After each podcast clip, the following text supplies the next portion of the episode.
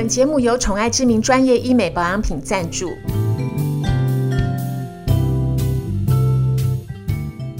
嗨，各位朋友，你们今天过得好吗？欢迎收听 Margaret Power 玛格丽特力量大，我是 Margaret。今天呢，我们要谈的主题是寻找本命香水。香水的世界实在是太琳琅满目了，呃，要挑到适合自己的味道啊，其实需要一些技巧，嗯，或者需要一点学费。那要怎么样买到适合自己的香水呢？其实有很多很多的小 paper 我们要可以注意。然后还有就是，很多人会把香水当成就是日常送礼或者是追求异性的时候呢，呃，很好的一个就是切入的一个武器。今天我们非常高兴的请到了台湾首位从法国格拉斯香水大学毕业，同时呢也是第一位进到全球五大香精公司工作的台湾的国际级调香师叶若维小姐来到节目中。若维你好，你好，嘿，若维，我们今天要谈到香水的使用，然后它的挑选，这就是一个比较务实的，然后跟大家也都切身有关的一个一个问题。然后我知道，就是说，呃，你之前在五大香精公司工作过嘛？可是全球的那个知名品牌里面的香水有百分之八十，他们的原料都来自于这五大香精公司。对，所以我想若文一定对这个香香精他们的就是呃受欢迎的程度，还有在世界各地上啊，他们就是呃呃发展的一个呃就是趋势，一定有很多的了解。台湾在呃就是可能。近几年来，大家会比较喜欢香水，可是在这几年之前呢，大家对于香水的就是呃使用，不像欧美那么的频繁，也没有这样子的一个习惯。可不可以谈一谈，就是近期来台湾的香水市场的演变？其实就是呃台，尤尤其是台湾，在这十年左右，香水市场才突然好像打开一样。那在这之前都是大品牌，比如说娇兰，对啊，香奈儿，嗯，然后迪奥。等等，就是这些大型的嗯精品公司对集团，然后出的商业的香水。那这几年有很多很多小众香水品牌也开始陆陆续续进来台湾，那也很受到欢迎。那嗯，就是消费者在购买的时候，通常是觉得我不想要跟别人很容易撞香，那或者是我很想要挑到就是只是属于我的味道，所以他们会对这些小众品牌特别的有兴趣。哦，对我也觉得现在就是说。呃，就是小众品牌好像特别的呃，就是蓬勃。可是其实我们在台湾用小众品牌来形容这些香水，但是其实这些香水品牌在国际上它其实有很长的历史，它也有很多的渊源。它只是不像以前就是这些大集团用大量的行销手法去呃去 promote 它，所以它对于大家来说呢就。比较不是那么耳熟能详，但我觉得在近期来，就是台湾的香水代理商都非常有企图心，然后他们也很有热情，所以带进了很多这种所谓的小众香水。但小众香水不代表它的历史很短，哈。对，所以那请问一般的消费者，如果他对小这些所谓的小众香水不是那么了解的话，那他们应该怎么样去接触这个所谓的小众香水？就是选香水有一个很重要的点，就是你要慢慢的去试。就因为它真的需要时间才能找到，就是你真的很喜欢或是很适合自己的香水。对，那我通常都建议就是要，比如说要有几天的时间，然后慢慢的逛，慢慢的试。那比如说我们喷香水在身上之后。留在肌肤上最久的通常是后味嘛，那后味是需要时间让它就是前味、中味慢慢挥发掉，你才会比较闻得到的感觉。那就是也不要急，就你可能可以等几个小时去逛完一圈回来，然后再闻闻看你是不是真的很喜欢这个味道。那如果是的话，再。再去挑选这样，哎，我其实我自己买香水啊，我会觉得有一个迷思，哎，就是说你买这个香水目的到底是什么？就是到底是想要增加个人的魅力，让人家喜欢我们，还是说你喜欢自己身上有很好闻的味道，让自己一整天那个心情很好？你会不会这样子？会啊，也会。所以我觉得香水可以在挑选的时候可以分场合，就比如说我今天只是日常要。让我自己感觉好像很香，然后不一定人家闻得到我有喷香水，但就是身上都香香的感觉。这种就是可以去挑那种比较清淡的。那可是。可是有时候晚上参加那种比较重要的宴会啊，或是晚餐啊，就是可以挑选比较浓郁，或是比较适合，比如说去夜店，那就是会跟日常生活的完全不一样的调性，这样。对，没错。然后我觉得这个时候有时候香水啊，它就是好像是一个魅魅力上的一个武器。它我觉得香水的重要性不亚于服装，哎，而且我觉得香水它比较。呃神秘跟有力量的，就是说它可以说明一些很不具体的东西。对，比如说我们穿，我们就有一天穿细肩带，就表示我们要去夜店；我们有一天穿西装，表示我们要去上班；然后或者我们化浓妆，表示我们要去约会；我们化淡妆，表示我们今天懒惰。这些都是看得到的。可是我觉得香水它本身有一种能量，就是说它会去说明一个呃看不见的东西，然后但是这个东西跟我们的思想有关。通常你在呃，在这个部分，你怎么样去帮助消费者去诠释这些东西？通常我会根据他们自己的就是个性啊、喜好去做去做建议啦。那像客户也是，就是比如说今天客户的走向是比较。呃，高雅的比较清淡，他比较喜欢，就他的品牌形象是比较淡雅的。那我们会给他的是那种比较清新，然后比较耐闻的味道。那当有的客户他是需要非常有个性，然后一闻到就是很有很有 power 的感觉的话，那就是完全不一样的味道，就可能会很浓郁啊，或是木质调很重这样。哎，那在你的客户中啊，有没有就是 one to one 的服务？我好奢华，你是说 讲出自己内心的渴望你的那个工作上有没有 one one to one？就是你你特别帮他去配呀，或者是就是我我之前公司就是。呃，他们的客户群还是以企业为主。那对，那我自己现就现在有在帮，就是人家做定制的服务。那我现在就比较多的也是企业，就是帮品牌做属于他们品牌的味道。哎，所以如果我是一个香水迷，我自己很想就是有自己独特的香味，是不是也可以透过你的 Facebook 跟你联络？可以啊你，可以做那个私人的咨询。可以啊，就是我自己的品牌在就是呃筹备当中，但本来我没有那么想。那么那么早想要讲啊，因为这个还在筹备。对我本来想说，就是已经准备好的时候在一起公布，就是刚好来这个节目中先讲了。哇，太棒了！哎，你不要客气，因为我觉得在我四周围有非常多的女性都很喜欢香水，可是呢，对于香水的研究啊，也要花时间。坦白说，你要花学费，因为你不去买。你不去把它买来，然后再比如说早上喷一喷，晚上喷一喷，你在店头喷，其实那个感觉真的是太刹刹那。因为香水它一喷，它一离开它的喷头，其实先闻到就是前味嘛。可是它还有中味跟后味，以及跟我们皮肤接触之后，我们的温度还有我们自己的体味做了很多的融合。所以我觉得很多人在这个部分的学问上，就是真的是很不明白。嗯，所以其实我们是可以透过你的 Facebook 跟你。做一点私私人的 洽询，他今天为很多的听众谋到了一个福利。那个我们刚才提到小众，我我其实呃，从我自己的那个角度来看的话，我比较不太认同小众这个名词。嗯，因为我觉得他只是说在台湾的市场上消费者比较不知道，但不代表这个香水它不受欢迎。如果它不受欢迎的话，它现在就不会那么红；但是受欢迎，它就变大众。所以我觉得，好像小众香水这个，它其实只是一个个性的去形容。对，我觉得，我觉得那个主持人讲的很好，就是它虽然我们中文翻成小众香水，但是在英文里面，我们常说是 niche niche perfume。它 niche 的意思有点像说，它虽然是比较。不是那么的商业化，那么的大众，可是它有一种很精，它就是这个字代表是一种很精致的感觉。所以小众香水，我们之前就是也可以翻成精品香水，或是沙龙香水等等，就是它可能感觉是很精致，然后它里面的香味啊，或是原料的运用上面，就是可能比商业香更好。然后我前阵还在网络上看到，就是有一个名词叫做晕香，嗯，可不可以解释一下晕香是什么？就晕香，其实我就是工作那么多年，我没有发生过晕香。就是我是在那个网络上查香水的时候，才就是在网络才发现这个名词。就是好像很多人闻到香水会觉得很不舒服哦。那我是把它就是解释成他不喜欢这个味道，或者是有的香水它的确它的麝香放的很重。嗯，那通常麝香是一种，就它分子很大，所以它不太。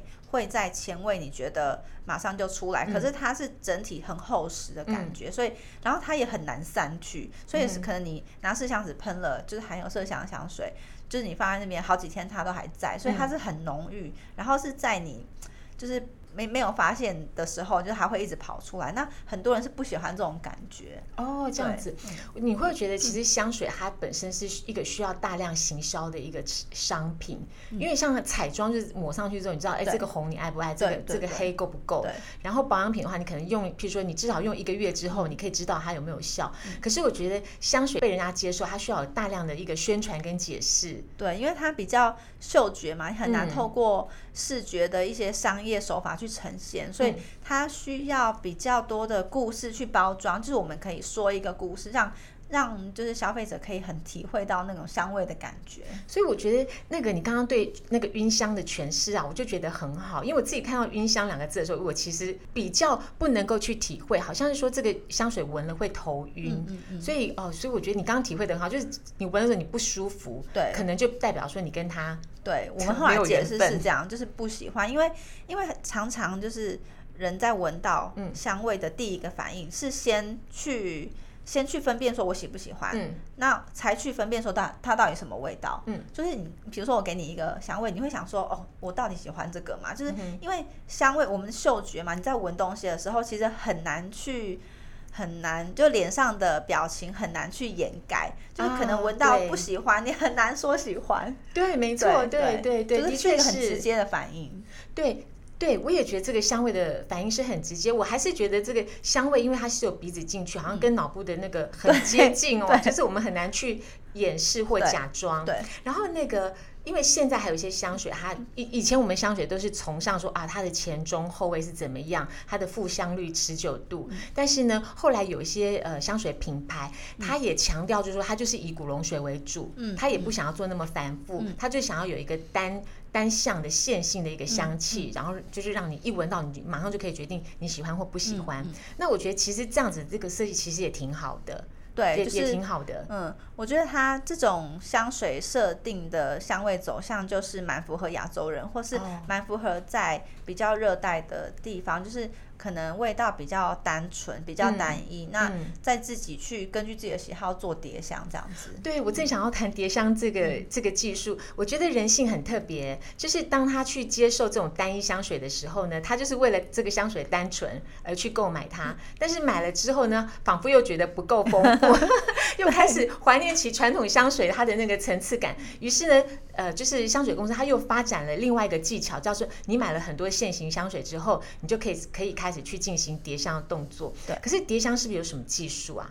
其实叠香啊，就是我觉得比较难去掌控消费者要怎么去使用啊。但有一个大方向，就是可能呃花果香，然后再加木质调，这个是 OK。可是如果它是本来就是很一个完整的花果，然后再加另外一个花果，那就不见得适合。哦，这样子啊？对对对。呃，能不能举个例子？怎么说呢？就比如说。呃，玫瑰，嗯，假设玫瑰香水好了，那通常我们会，它它称为玫瑰香水，可是它里面不是真的真的只有玫瑰的味道啊，它可能还有很多其他花去去衬托，对，所以玫瑰香水再再再搭一个木质，或者再搭一个柑橘，这个就很 OK，就不太会出错。可是如果今天它是设定玫瑰香水，然后你再搭一个，比如说鸢尾花的香水好了，就不见得适合，就是真的要看香水啊，就这两种。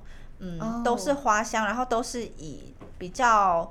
呃，花为主调的，然后再加在一起就不一定，就是会有一点点危险。哎，我了解了，就是说，呃，要要去做叠香的时候，它可能还是有一些技术要了解。譬如说，你刚刚举例是玫瑰加鸢尾，两个都是那个香味的主体，对的时候，它两个搭在一起，对，可能就会相冲突。对，或者是让原本艳丽感很强的玫瑰玫瑰香，再加上一个高雅度很高的、很浓郁的鸢尾花香斗在一起之后，它反而这个胭脂味就出来了。对对对。对，有点这种感觉。如果胭脂味出来的话，它的高级感就没有那么高，就有点脂粉味。对对哦，所以其实叠香还有它的技巧，所以我们不能自己买来随便随便叠，也可以啦。因为香味就是因为自己开心就好嘛，但是就是可能还是有一些些大方向可以遵守。对，我我们刚刚讲到一些味道啊，我觉得大致来讲就是好像说香水其实喷的是一个让我们高兴的东西嘛，可是有有些味道。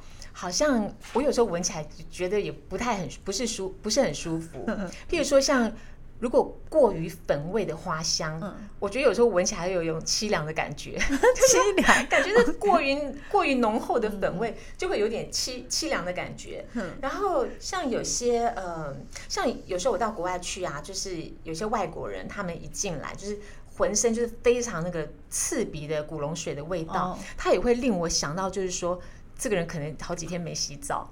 对，所以香香水带来的那个感受不一定是正面的，对不对？对。那我们要怎么去为自己挑选呢？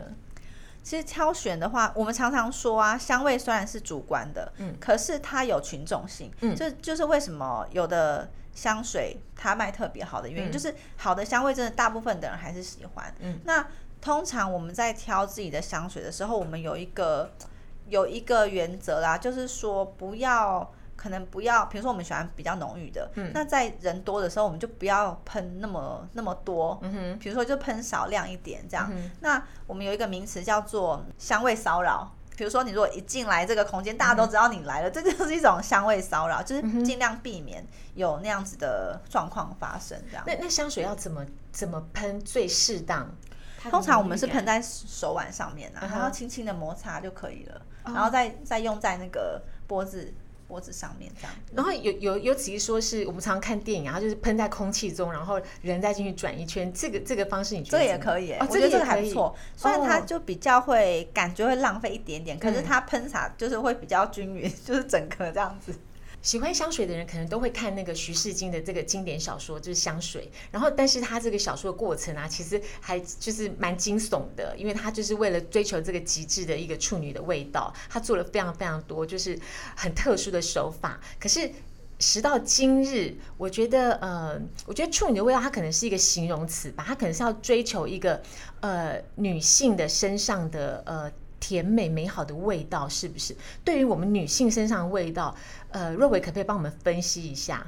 就其实因为一直以来啊，有一个我不知道算是都市传说吗？就是在大概十几岁的少女身上，真的有一种天然的体香。嗯，那这个传说其实已经很久了，所以后来就有一个日本的呃沐浴乳公司，他真的做了一个调查，他就找了很多日本的少女来，然后然后他们就。就是请这些少女穿衣服，穿了八小时之后，然后再把这些那个 衣服收集起来，然后去放到那个呃化学仪器里面分析，说这些到底是什么味道。然后真的找到了，他们有两个共同的味道，一个就是呃椰子味，一个就是桃子味。那对，然后这个这个两个味道刚好就是那个就香水里面会用到的味的化学单体，所以后后来很多他们呃。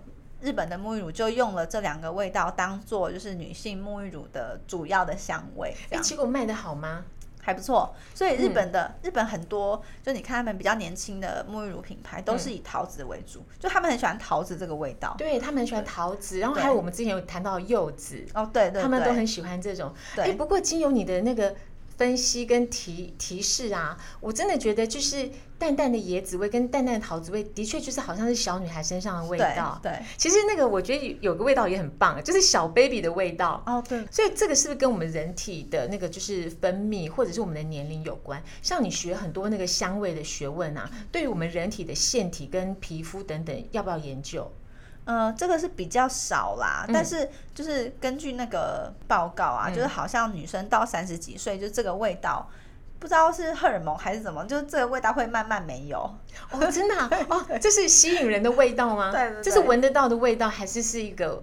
闻不到的一个味道，是是真的，在他们身上有的桃子味跟椰子味会慢慢没有哦。桃子味啊，对，三十几岁之后，因为狂喝椰子汁，我，能去买椰子粉撒一撒，这应该 OK，可以补充，再补充一下，是不是？哦，所以到三十几岁之后，桃子味跟椰子味会真渐渐没有。对，那取而代之的会是什么味道？取而代之哦，哦，我知道，取而代之的是胭脂味，胭脂味，化妆品味。对对对，化因为年纪大需要很多化妆品。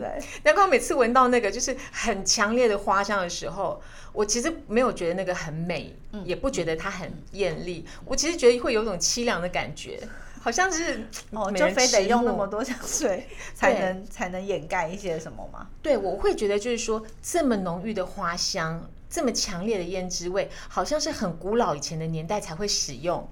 对对啦，所以是。呼应而来的，就感觉到这个人他的年龄或者他的那个历史就很长。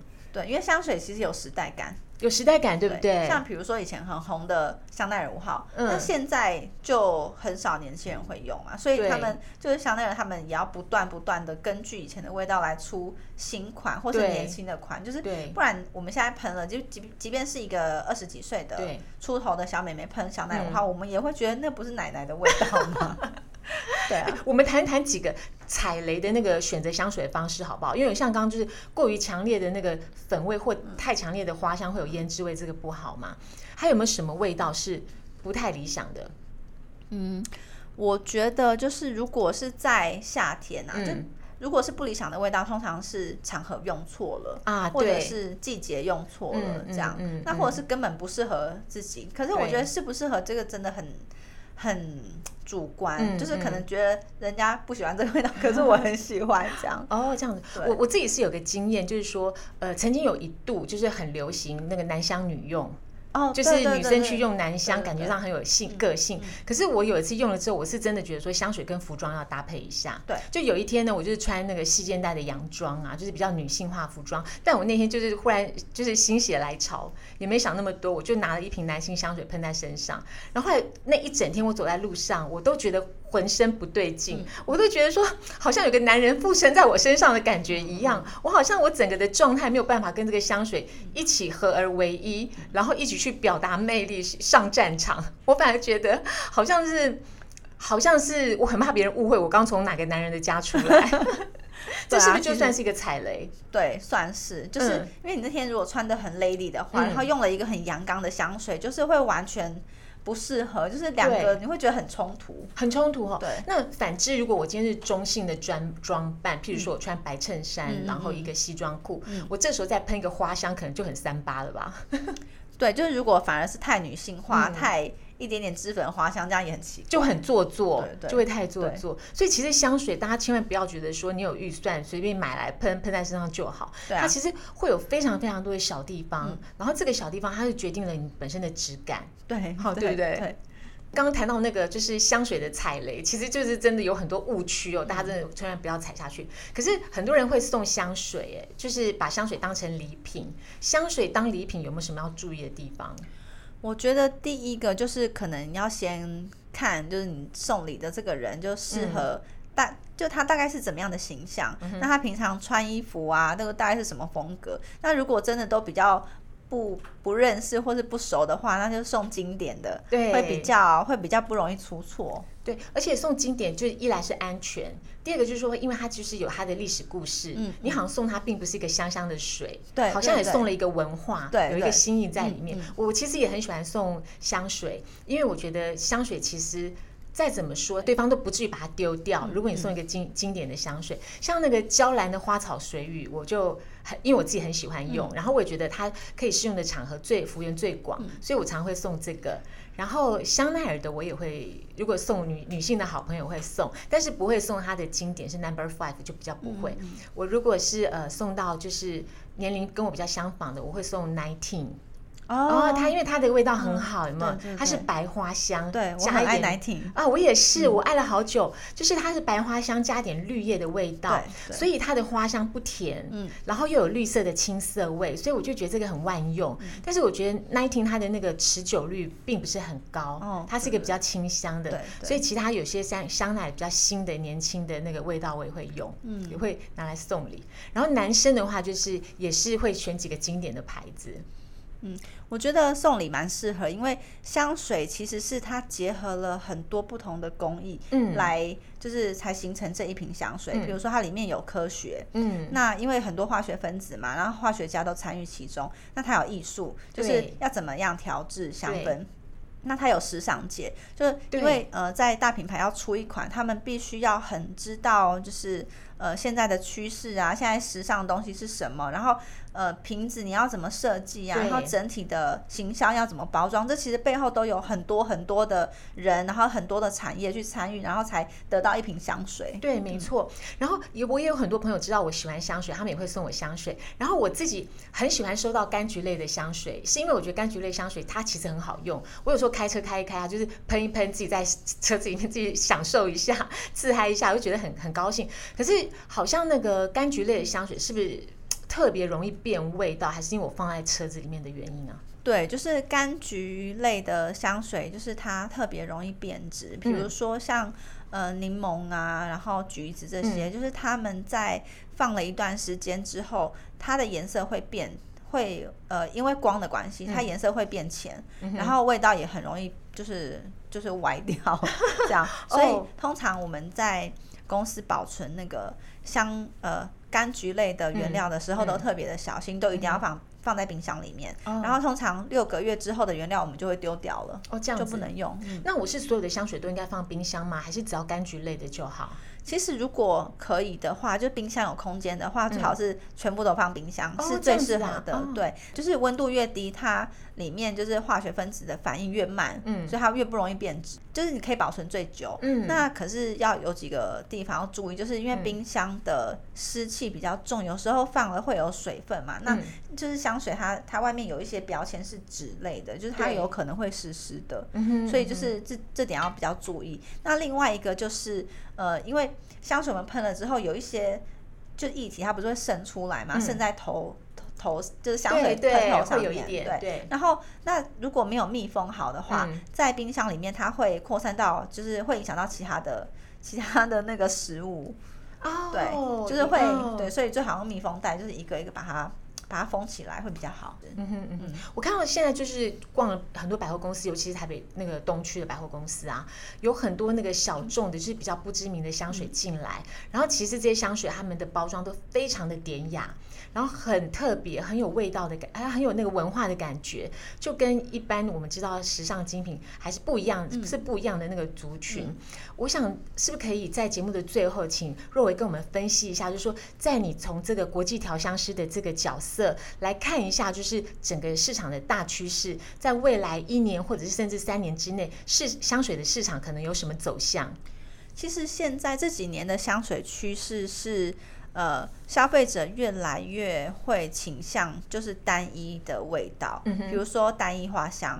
那刚刚像提到白花香，就是一个很受欢迎的香水家族之一。那以前的香水，比如说呃，就大牌子啊，一些商业香水，嗯，他们会比较倾向用很多很多的原料，然后来做很繁复的层次，加在一瓶香水里面。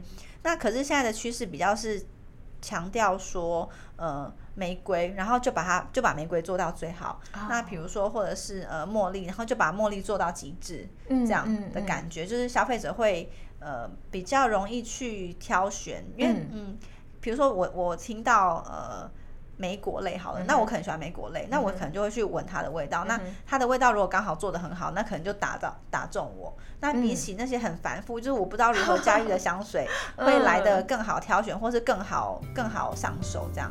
哇，今天非常谢谢若维来这这边跟我们分析了这么多，然后让我们对所谓的小众香水、现行香水，还有香水的叠香、香水送礼的方式有更多的了解。很高兴呢，今天呢得到那么多有关香水的知识。